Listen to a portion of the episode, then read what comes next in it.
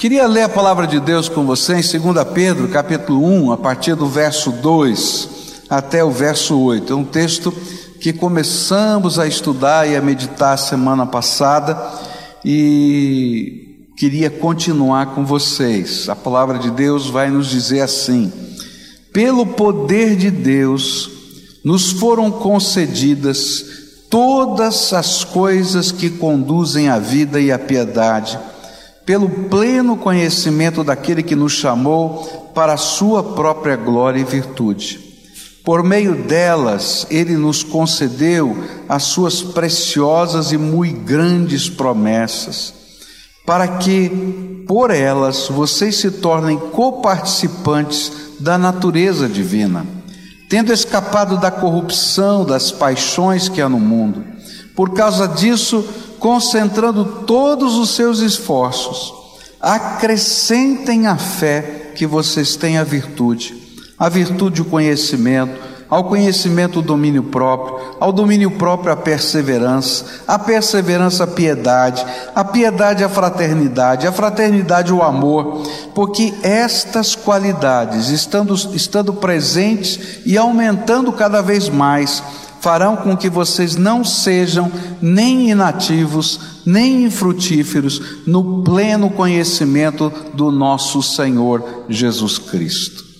Pai querido, nesta hora, quando continuamos a te adorar, a te bendizer, e que neste culto, Senhor, estamos buscando a tua face, revela a tua presença entre nós e aplica a tua palavra aos nossos corações o Senhor é a razão de estarmos aqui. Nós queremos ter um encontro com o Senhor. Então, revela, Senhor, a tua presença entre nós. É aquilo que oramos no precioso nome de Jesus. Amém e amém. Nós começamos a estudar ah, esse texto e vimos que o tema desse texto da, de toda a epístola, segunda epístola de Pedro, se encontra no capítulo 3, verso 18, onde a Bíblia vai dizer: cresçam na graça e no conhecimento de nosso Senhor Jesus Cristo. E Pedro, ele escreve a segunda carta num tom bastante diferente da primeira. A primeira é um tom de consolação, de ânimo, de motivação, não é? O povo estava passando por perseguição, então ele está focado nisso. Mas a segunda carta é um tema duro, pesado. Por quê? Alguns, algumas heresias estavam entrando no seio da igreja e ele escreve para combater essas heresias. Mas o que ele mais queria é que os novos crentes, aqueles crentes que estavam surgindo no meio do rebanho de Deus, fossem maduros espiritualmente. E para ser maduro espiritualmente, a gente tem que crescer. Não adianta querer ficar tomando leitinho a vida toda, não é? A gente tem que aprender a crescer. E o tema geral é: olha, você precisa aprender a crescer em Cristo Jesus. E nós começamos a estudar esse texto e descobrimos que a primeira, a primeira coisa que Pedro vai falar, a partir do verso 3, não é, até o verso 4, é que se você quer crescer, você tem que conhecer primeiro intimamente Jesus Cristo. Então você vai ter que conhecer o poder dele, a glória dele, a sabedoria, o plano dele, o alvo dele. E quanto mais você conhecer de Jesus, mais fácil vai ser você crescer espiritualmente e amadurecer. Depois vimos que num segundo momento, e começamos a estudar isso hoje pela manhã, Pedro desafia a gente a entender que existe uma parte desse crescimento que exige de nós disciplina e esforço.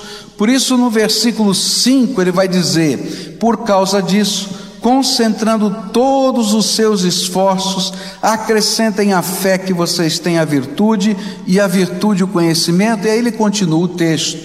E ele vai dizer: olha, você vai precisar concentrar todos os seus esforços agora naquilo que é a sua parte no crescimento espiritual. E hoje pela manhã eu falei muito sobre isso. Eu disse que existe uma parte que a gente recebe. Eu comparei isso com a unção de um sacerdote. Então havia um momento da, da cerimônia em que o sacerdote velho não é? Derramava azeite na cabeça do sacerdote novo. E ele não tinha que fazer nada, ele simplesmente tinha que receber a unção. Então existe uma parte da nossa vida espiritual que a gente não precisa fazer nada. Jesus já morreu na cruz, ele já pagou os nossos pecados, ele promete a vida eterna. Isso é graça que vem do céu. É unção, e, é, e ele não retira a unção. Mas ele diz: olha, tem uma parte que é sua responsabilidade. E essa parte eu chamei de consagração, porque a gente aprendeu lá no Velho Testamento que essa era a parte, não é, em que o sacerdote ouvia, colocava sua mão estendida e o sacerdote velho ia colocando os pedaços do animal e amontoando carnes sobre as mãos dele. E ele tinha que ficar equilibrando. E aí então ele tinha que sair da frente do sacerdote velho, ir na direção do altar com todo cuidado para aquela, aquelas carnes que estavam empilhadas não caírem, e não colocava sobre o altar, ele tinha que mover aquilo que era sagrado diante do altar, voltar caminhando e devolver para o sacerdote velho. E aí terminava a cerimônia não é, com o, o aspergir do sangue na ponta da orelha, do pé e assim por diante, mas era aquilo era chamado de consagração, porque representava as mãos cheias das coisas santas do Senhor. Quando Pedro estava falando sobre isso, ele está dizendo o seguinte: olha, tem algo que você recebe de graça. Você pode conhecer Jesus, a sua glória, o seu poder, a sua majestade. Mas tem algumas coisas que você tem que se esforçar. E ele começou a desafiar, e o primeiro desafio é que eles deveriam se esforçar a crescerem na fé. E eu ensinei hoje de manhã que esse esforço para crescer na fé é entender que existe um aspecto da fé que é dom de Deus que Deus nos dá de presente, Ele convence do pecado, da justiça e do juízo, Ele toca o nosso coração, Ele move a nossa vida, mas há um aspecto da fé que é nossa determinação. Nós aceitamos, nós nos comprometemos e nós agora somos testados, de tal maneira que temos que dar passos de fé todo dia. Todo dia temos que tomar uma decisão de viver a vida do jeito de Deus. E cada novo confronto que a gente vive, a gente está crescendo na fé. A gente está colocando essa fé em prática. Mas eu queria continuar o estudo, que esse aqui é o resumo do que eu já falei em duas semanas, tá? Então eu queria colocar para você o próximo passo em que a gente tem que crescer. E está no versículo 5 também, onde diz assim: Por causa disso concentrando todos os seus esforços, acrescentem à fé que vocês têm a virtude. O que Pedro queria dizer ao usar a palavra virtude? No grego, essa palavra tem significado de excelência moral. Talvez ficasse mais fácil se nós pudéssemos dizer que um cristão cresce, amadurece espiritualmente, quando cada dia ele deseja ficar mais parecido com Jesus. E sabe, isso não é uma coisa automática. E isso você já sabe na tua vida, não preciso nem dizer, não é? A gente tem uma série de costumes, de vícios, de jeitos, não é? E a gente às vezes não percebe que nós precisamos melhorar em algumas coisas. Eu me lembro de uma vez que comecei a conversar com um irmão, né? ele veio conversar comigo, um irmão em Cristo. Ele veio conversar com o pastor dele, no gabinete pastoral. Ele ficou conversando comigo uma hora, mas ele não era capaz de falar cinco ou seis palavras sem falar um palavrão. Quando terminou toda a conversa, eu parei e disse assim: meu irmão, só queria fazer uma observação. Você já percebeu isso? Que você estava na igreja, conversando com o seu pastor, Você percebeu quantos palavrões você falou? Eu falei palavrão aqui, pastor? Ele nem tinha percebido. E às vezes a gente tem que fazer esforços na nossa vida para coisas pequenas ou para coisas grandes, se eu quero ficar parecido com Jesus. E eu falei assim: você já pensou se Jesus conversasse com as ovelhinhas dele desse jeito que você conversou comigo? Seria um escândalo, porque as pessoas esperam que você seja parecido com Jesus. E o que Pedro está dizendo para a gente é o seguinte: olha, se você acrescentou, não é, a fé prática na tua vida, então agora você tem um alvo a perseguir. Você tem que agora ficar parecido com Jesus. Parecido com Jesus no jeito que você fala, parecido com Jesus no jeito que você reage, Parecido com Jesus, como você lida com os desejos ardentes da sua alma. Parecido com Jesus em todas as áreas da vida. Porque as pessoas têm que ver Jesus em você. Você é o corpo vivo de Cristo aqui na terra. As pessoas vão conhecer Jesus através da tua vida. E a pergunta que eu faço é: eu sei que um dia você aceitou Jesus. Eu sei que essa parte maravilhosa do reino de Deus, que é a unção, que é de graça, já caiu sobre a tua vida. Mas a minha pergunta é: será que as pessoas conseguem ver Jesus em você? Será que elas conseguem ver Jesus em você na maneira como você trata as pessoas? como você enxerga os problemas da vida. E é disso que Pedro está falando. Olha, tem muito cristão, tem muito cristão que é muito pobre. Eu não vou dizer que não é cristão, mas é pobre, imaturo eu já vi tanto cristão enrolado em tanta coisa, gente. Você já viu cristão enrolado? Em tanta coisa. E a gente tem que aprender a olhar para Jesus e dizer: que Jesus faria na situação que eu estou vivendo? Há um livro antigo, é uma novela, não é um, um, um relato real mas muito bem escrito, né? Em seus passos, o que faria Jesus. Eu li esse livro quando eu era adolescente, mas esse livro fez um impacto na minha vida. Eu me lembro que alguns trechos daquele livro eu lia e me arrepiava da cabeça aos pés. Eu me lembro até hoje de uma das, das expressões de uma moça cantando né, que estava lá naquela, naquele livro, e que as pessoas podiam perceber Jesus na voz daquela mulher. Eu dizia: olha que coisa linda.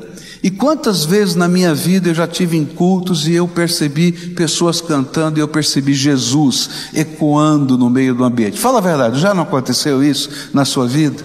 Quantas vezes, eu me lembro uma vez que eu estava é, num almoço de pastores e foi convidado um determinado pastor que eu não conhecia muito bem, eu era novo aqui na cidade. E esse, esse pastor foi pedido para ele orar, fazer uma oração ali naquela reunião, sabe aquelas orações de uma reunião de pastores? E aquele irmão levantou a mão para o céu e começou a orar. Meus irmãos, quando aquela mão se levantou para o céu, eu senti o Espírito Santo vir assim me vestindo inteiro. Falei, esse homem é de Deus.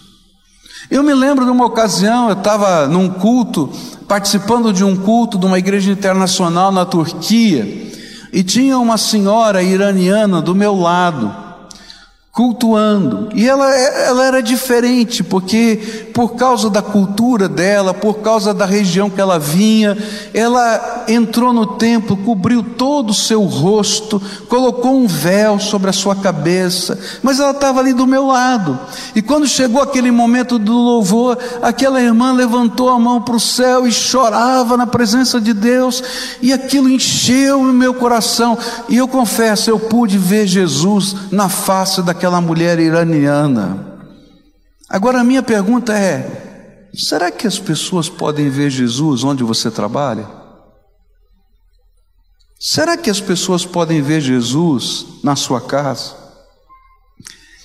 Você sabe por que muitos filhos de crente não se convertem? Porque às vezes eles enxergam a religião dos pais, mas não conhecem o Jesus dos seus pais. Porque não são capazes de ver Jesus fluindo da vida e da alma desse pai e dessa mãe. O que Pedro está dizendo para a gente é: acrescente a sua fé a virtude, não é? E aí você vai perceber que Jesus vai ser visto. E esse é um desafio muito grande, porque o modelo que a gente tem é muito alto. O modelo é Jesus. Mas quando a gente persegue isso que, que Pedro está ensinando para a gente, que isso não é automático, é algo que eu vou perseguir, eu vou perceber as minhas reações, eu vou perceber a maneira como eu falo, eu vou pedir a Deus graça, eu vou desejar mudança, e à medida que isso vai acontecendo, as pessoas vão percebendo Jesus na minha vida, e aí a gente faz diferença. Segunda coisa que eu queria deixar com você nessa noite também está no versículo 5. Por causa disso, concentrando todos os seus esforços, acrescentem a fé que vocês têm a virtude, e a virtude o conhecimento. E um próximo passo para a gente crescer ou para atingir a maturidade espiritual é um esforço disciplinado para crescer no conhecimento. E a gente já percebeu que o conhecimento, vamos dizer assim, é, pessoal de Jesus, ele citou em primeiro lugar. Mas que seria então esse conhecimento se não é essa intimidade das manifestações do Espírito? O que, que ele está nos desafiando a viver? E esse aqui é o conhecimento que alcançamos através da palavra de Deus.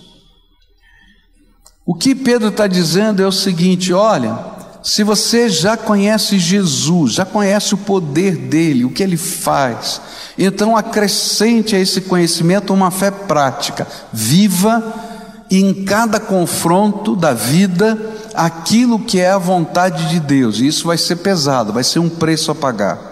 Mas ele vai dizer: olha, acrescenta isso, o seu jeitão de viver tem que ser parecido com Jesus, por isso você vai ter que ter virtude. Mas acrescenta a virtude conhecimento da palavra de Deus. Quando nós lemos a palavra de Deus, nós permitimos que o que Deus revelou sobre Ele mesmo, sobre a sua vontade, sobre os seus planos, sobre a realidade do mundo espiritual que atua no mundo material, passam a nos ser revelados pela palavra de Deus. E assim pela iluminação do Espírito, porque é uma coisa tremenda, há uma promessa do Senhor. Quando você está lendo a Bíblia, o Espírito Santo se torna seu professor particular. E esse é o trabalho do Espírito Santo que na teologia a gente chama de iluminação. A gente começa a ler e às vezes a gente tem dúvida. Eu tenho dúvidas, você deve ter dúvidas também. A gente está lendo e tal, e aí o Espírito Santo, ele coleta as nossas dúvidas e ele começa a organizar as respostas. E ele coloca situações na vida da gente, e de repente a gente está vivendo aqui, ah, isso aqui tem a ver com aquele texto. Ou às vezes até uma mensagem, uma palavra, um, um rádio que você vira, e o Espírito Santo entra como nosso professor particular. Essa é a ação da iluminação do Espírito, é obra de Deus. E é por isso que a gente vai ver pessoas que têm tão pouca escolaridade às vezes, mas que são mestres na palavra de Deus, porque mesmo com toda a dificuldade, eles se comprometem, eles se esforçam para conhecer as Escrituras, e aí o Espírito Santo entra e acrescenta a iluminação. E eu acho tremendo isso. E que profundidade vem por causa da presença do Espírito. Há na palavra de Deus uma resposta para as demandas do mundo de hoje. Quando eu leio a palavra de Deus, eu busco conhecimento das coisas espirituais, mas no momento da minha leitura eu busco discernimento do Espírito através da leitura da palavra para as coisas que eu estou vivendo. E eu faço perguntas na minha oração. Eu digo, Senhor, eu, eu, não, eu não sei como lidar com essa situação. Senhor, eu não entendo muito bem como é que eu devo reagir naquela outra é, decisão que eu tenho que tomar, esse momento que eu estou vivendo, esse problema, e eu coloco diante de Deus, eu quero, Senhor, a tua revelação. E olha, na minha vida, a maioria das respostas vieram enquanto eu estava lendo a palavra. E eu estava lendo a palavra e o Espírito Santo diz assim: está vendo isso aqui? Isso é para você. Eu, opa, para mim. E se você pegar a minha Bíblia ou o meu diário de, de, oração, você vai encontrar vários lugarzinhos que eu escrevo a data e digo assim: resposta diante disso, daquilo, daquilo outro que eu perguntei para Deus. Porque é assim que o Espírito trabalha. Mas sabe o que acontece? É que o inimigo trabalha ao contrário. Ele faz com que a gente se torne analfabetos funcionais da Bíblia. Você sabe o que é o analfabeto funcional? É aquele que sabe apenas assinar o nome.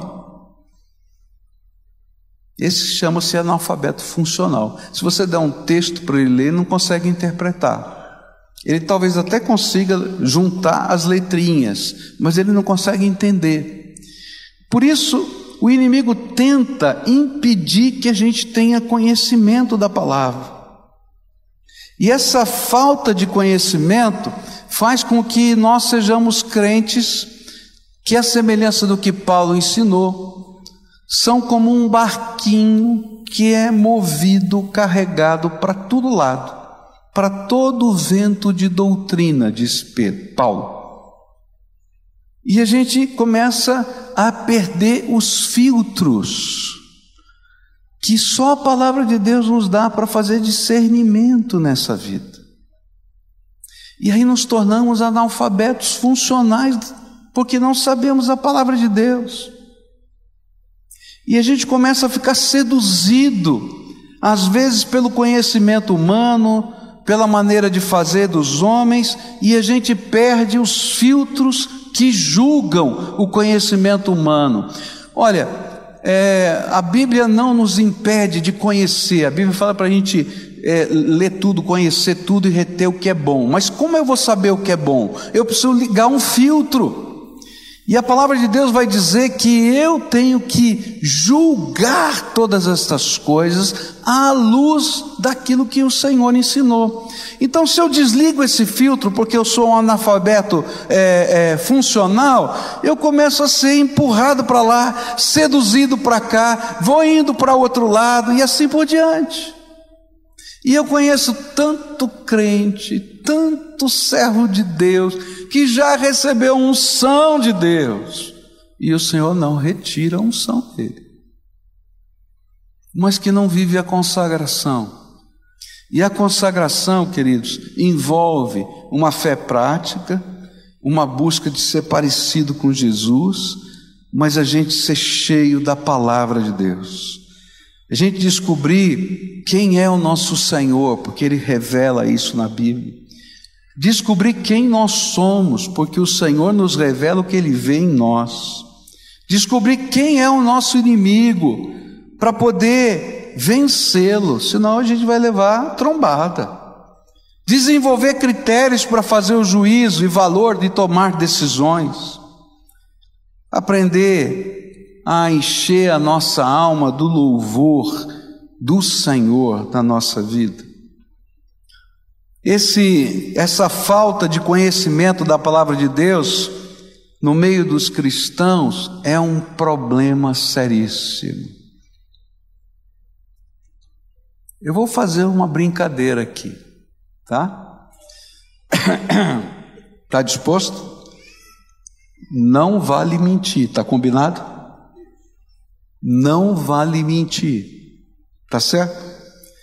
Quantos nunca leram a Bíblia inteira? Levanta a mão aqui corajosamente. Tá vendo como é verdade o que eu estou falando? Quer ver? Eu vou fazer uma segunda, um segundo teste aqui. Olha, eu, eu chuto aqui que no mínimo, hein? Meu chute, hein? Não dá para contar. No mínimo 70% levantou a mão aqui. Você concorda mais ou menos com isso? Tá? Segundo, tá? A igreja, ela tem um programa daquilo que a gente chama de ensino básico. A gente prepara para o batismo e tem mais cinco livros depois do batismo, que é para a gente conhecer, no mínimo, as principais doutrinas da fé, tá certo? Agora eu queria perguntar: quantos só fizeram o primeiro livro? Levanta a mão corajosamente aqui. Só o primeiro livro? É? Então tá bom, melhorou. Quantos fizeram dois livros? Quantos não fizeram nenhum livro? Olha, tem mais que não fez nenhum livro ainda, tá? Quantos fizeram a linha completa? Alguns. Agora, como é que a gente vai poder enfrentar as demandas deste mundo se a gente não tem nem o conhecimento básico da palavra de Deus? Então, se você esquecer todo mais, eu hoje queria colocar um desafio para você. O desafio é que você leia a Bíblia toda e deixe o Espírito Santo falar com você. Agora, ninguém vai conseguir ler a Bíblia toda sem disciplina. E é por isso que o apóstolo Pedro vai dizer assim: olha, você vai precisar se esforçar, porque vai precisar de disciplina. Essa disciplina é você ter um horário para fazer isso, para ter o seu encontro com Deus é você dimensionar o tamanho da sua leitura, não é? Então, se você quer ler a Bíblia em um ano, você precisa ler quatro capítulos por dia. Se você quiser ler em dois anos, você vai ter que ler dois capítulos por dia. Está entendendo como é que é? Tá? E você vai ler sequencialmente a palavra de Deus e deixar o Espírito falar. E você vai ver quanta coisa o Senhor vai falar na tua vida. E quando a gente começa a caminhar nessa jornada de disciplina espiritual, a gente não vai ficar só na leitura da Bíblia, a gente vai aprender a orar, a gente vai aprender a colocar as questões da alma diante do Senhor, a gente vai aprender a depender de respostas de Deus para tomar decisões na vida, e a gente vai crescer, porque a gente vai ligar alguns filtros Há uma promessa do Senhor Jesus, a promessa que o Espírito Santo nos faria lembrar tudo quanto ele tem nos dito. Agora, se você não ouve o que Jesus tem para dizer, o que, que o Espírito Santo vai lembrar? Você está entendendo? Agora, se eu estou alimentando a minha alma com a palavra de Deus, o Espírito Santo vem e ilumina. E a gente entra numa nova dimensão. Um dos grandes problemas do avivamento na história é que o avivamento, depois de um grande crescimento da igreja, na geração seguinte, essa igreja caiu, ela diminuiu em tamanho. E uma das grandes questões levantadas por que os avivamentos não foram duradouros? Era porque nessa grande movimento de conversão, e houve milhares e milhares de conversão, só no país de Gales, durante aqueles poucos anos de avivamento, 100 mil pessoas se converteram naquela regiãozinha da Inglaterra, tá? é, o impacto disso foi tremendo, é, as cadeias ficaram vazias, os guardas não tinham o que fazer, por isso nasceram os quartetos, porque como eles não tinham que prender ninguém, eles cantavam nas ruas. Os pubs fecharam porque não se vendia bebida alcoólica, porque os crentes disseram: nossa vida é para o Senhor. Mas na geração seguinte começou a diminuir. E sabe por quê? é porque não há profundidade na palavra de Deus para você plantar a semente na próxima geração. Deus está derramando um avivamento nesse país. As pesquisas do IBGE nos dizem que em 2040 seremos 50% da população evangélica. Isso, isso são os técnicos que falam. Mas eu temo, sabe por quê? Porque eu vejo tanto crente que não conhece nada da Bíblia. E aí aparecem, às vezes até líderes religiosos, com o nome de pastor, que são lobos travestidos de ovelhas. Eu não sei se você viu uma notícia essa semana, né, de dois pastores presos que não eram pastores coisa nenhuma, mas só pegavam o dinheiro do povo e sumiam, de lugar em lugar. Quando eu ouço aquilo, me dá uma vergonha. Eu não sei você, mas eu fico envergonhado. Agora eu quero dizer para você: se tivesse crentes naquele lugar que conhecesse a palavra de Deus, falava três palavras, aquela pessoa já discernia: tem alguma coisa errada nessa vida. Porque os filtros estão ligados e a gente está comprometido com a palavra de Deus.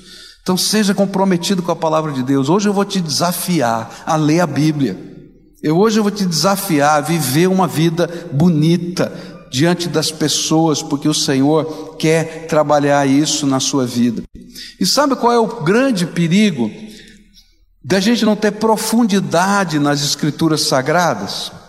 O grande perigo é uma fé misturada. Essa fé misturada, a gente vai na teologia, nos estudos, descobrir, vai chamar de sincretismo religioso. O que, que é isso? Eu pego elementos da fé verdadeiros e misturo com elementos do jeitão de viver de cada um de nós. E aí, de repente, a nossa vida não muda nada. O que muda é a liturgia, o que muda é o estilo de culto, mas a vida da gente não muda. E a gente vai fazendo um, um ajeitinho, vai dando um jeitinho, bota isso aqui, mais aqui, mas não muda nada, não altera nada. O mentiroso continua mentiroso, o ladrão continua ladrão, o sem vergonha continua sem vergonha. Está entendendo o que eu estou falando? E tudo crente, tudo cristão. E a gente vive um tipo de evangelho que não tem poder transformador. Por isso é tão importante que a nossa fé ela seja prática, que ela seja colocada em prática, que a gente tome decisões à luz daquilo que é a vontade de Deus para a nossa vida. Que a gente possa buscar uma vida santa, bonita, que reflita Jesus nessa terra e que a gente possa viver profundamente o conhecimento da palavra de Deus, iluminação do, do Espírito Santo, que vai ligar os nossos filtros, que vai nos ajudar a ter discernimento do que está acontecendo. Porque senão, queridos, nós vamos ser gente que vai estar tá rodando aqui pela vida sem ter percepção que a gente está sendo empurrado por tantos movimentos diferentes, mas que não tem nada a ver com aquilo que é o projeto de Deus para a nossa vida. E sabe o que acontece?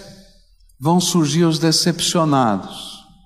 Eu preguei um sermão num seminário uma vez e eu disse assim: Eu quero dizer para vocês, seminaristas, que vocês serão pastores de uma geração de decepcionados decepcionados com a política, decepcionados com os políticos, decepcionados com a igreja, decepcionados com os pastores, porque se não houver uma verdadeira transformação de vida, não há esperança.